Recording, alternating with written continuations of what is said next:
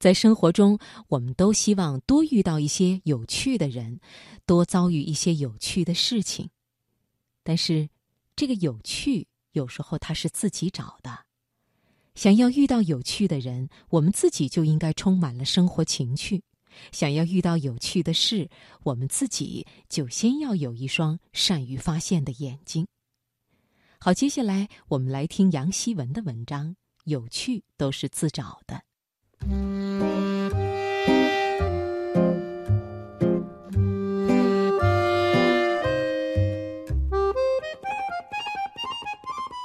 自从新西兰进入了冬季，我的房车就搁浅在朋友家的院子里。他和我一样情绪低迷，焦急等待着圣诞花的盛开。那意味着夏天的降临，是阳光、海滩、比基尼的征兆。在那些阴雨天的日子里，我靠写稿子度日。六点钟醒来，吃完早餐，灌满一肚子的黑咖啡，抱紧电脑去写。写到下午时分，筋疲力竭，再读会儿书，等待夜晚的降临。这样的日子充实而忙碌，但是缺少了一点乐趣。八月开始，我尝试着在每周的生活里建立主题模式，这纯粹是一种寻求快乐的自救方式。每个星期一的早晨，我会郑重地在日记本里写下一个主题。如同一个必须完成的任务，我规定自己在周末来临前的每一天认真执行。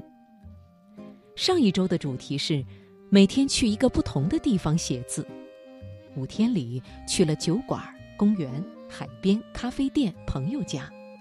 下周我准备继续这一主题，在小小的城市里不断发掘新的乐趣。之前还有一周的主题是每天去主动认识一个陌生人。这个主题带给我的心得是：遇见是生命有趣的开始。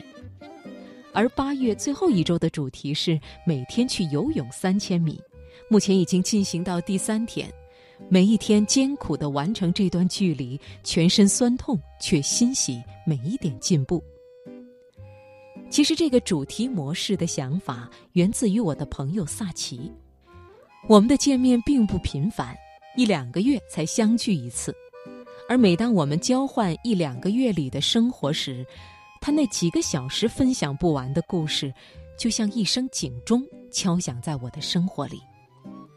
结识彼此一年有余，在最近做了什么的这个问题上，我给他的回复经常是简明的一句：“最近在写字。”而他和我说的一切，却包含了各种内容：跑了马拉松，去了墨西哥，学会了冲浪。在学做蛋糕，周四学拳击，准备去做瑜伽。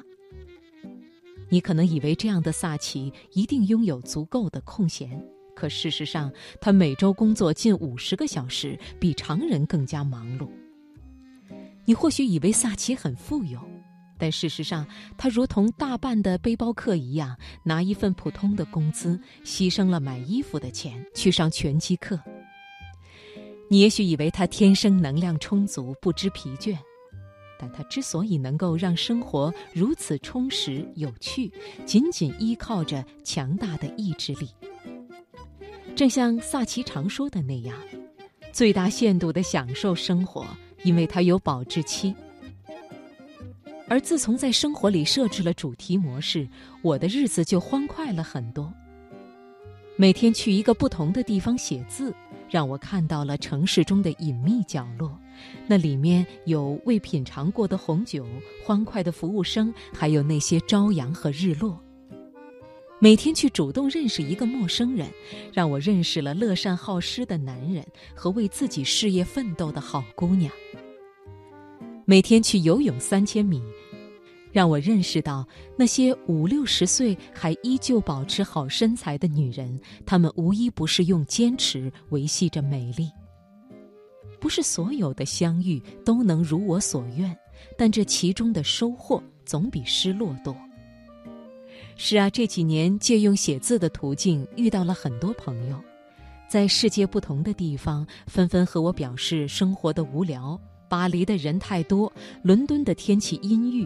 上海节奏太快，来不及享受；北京太过拥挤，二线城市缺乏娱乐。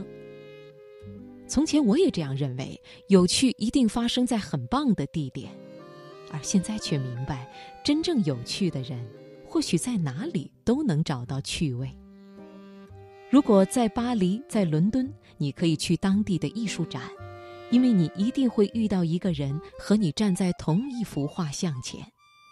如果在上海、在北京，你可以去那里的同城聚会，因为你一定可以和一个人聊聊你为之拼搏的梦想。